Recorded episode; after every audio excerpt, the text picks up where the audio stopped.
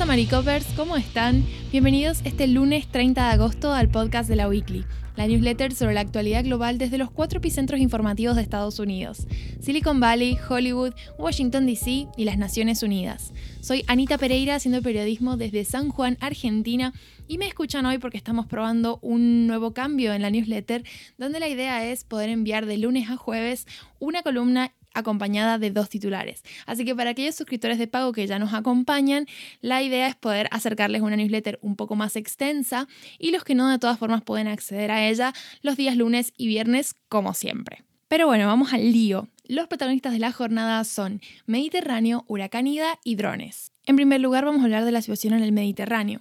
Guardacostas italianos rescataron la semana pasada a 539 migrantes, muchos de ellos mujeres y niños, de una embarcación a la deriva cerca de la isla Lampedusa. La isla es uno de los principales puertos a los que arriban personas que desean emigrar a Europa. Tiene un campamento que fue diseñado para albergar a 300 personas, aunque actualmente hay más de 5 veces ese número.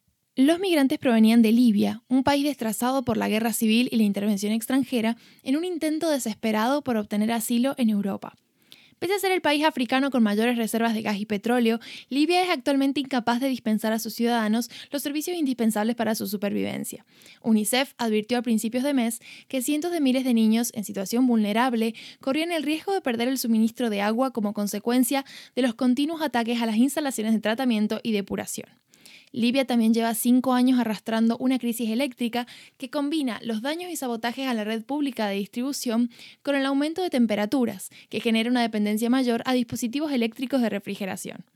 Todo esto agravado por condiciones sanitarias deplorables, poca accesibilidad a la educación y la amenaza constante de inseguridad bajo la que intentan vivir los ciudadanos de un país en guerra hace una década. Un par de semanas atrás, guardacostas tunecinos rescataron a un centenar de inmigrantes que intentaban cruzar ilegalmente el Mediterráneo antes de sufrir una avería en el bote. Más de la mitad provenían de Sudán, un país que atraviesa una grave crisis económica y enfrenta una dura escasez de productos básicos como harina y combustible, mientras que la tasa de inflación supera el 400%. Hace poco más de una semana, la Agencia de la ONU para Refugiados, ACNUR, denunció el trágico naufragio de una embarcación que zarpó con 54 personas rumbo a las Islas Canarias. Después de dos días en el mar, una falla en el motor dejó a los pasajeros varados sin agua ni comida durante casi 15 días. Cuando la Guardia Costera de Mauritania localizó la embarcación, solo siete personas a bordo quedaban con vida. Según las últimas estadísticas de la Organización Internacional para las Migraciones, más de mil migrantes murieron o desaparecieron intentando cruzar el Mediterráneo desde comienzos de 2021. De hecho, a finales de mayo, la Oficina de Derechos Humanos de la ONU instó a través de un informe a Libia y a la Unión Europea a revisar sus operaciones de rescate argumentan que las políticas existentes no dan prioridad a las vidas, la seguridad y los derechos humanos de las personas que intentan cruzar desde África. La situación es un complejo entramado de culpas y responsabilidades en el que la burocracia internacional malgasta tiempo que muchos inmigrantes desesperados no pueden darse el lujo de perder. Ahora vamos a hablar de la situación en Estados Unidos con el huracán Ida de categoría 4 que aterrizó este domingo en el estado de Luisiana con vientos de más de 240 km por hora, a apenas unos pocos de alcanzar la categoría 5 que sí tuvo el Katrina. Katrina fue un devastador huracán que arrasó la ciudad de Nueva Orleans hace exactamente 16 años por culpa de los fallos en el sistema de diques que protegía la ciudad. Ida dejó sin luz a Nueva Orleans después de que los vientos desplomaran la mayor torre de transmisión de la ciudad y la tirara al río Mississippi. Las autoridades estiman que serán días e incluso semanas antes de que cientos de miles de personas puedan recuperar la electricidad. Las ocho líneas de transmisión que llegan a la ciudad de Nueva Orleans estaban inoperativas en la noche del domingo.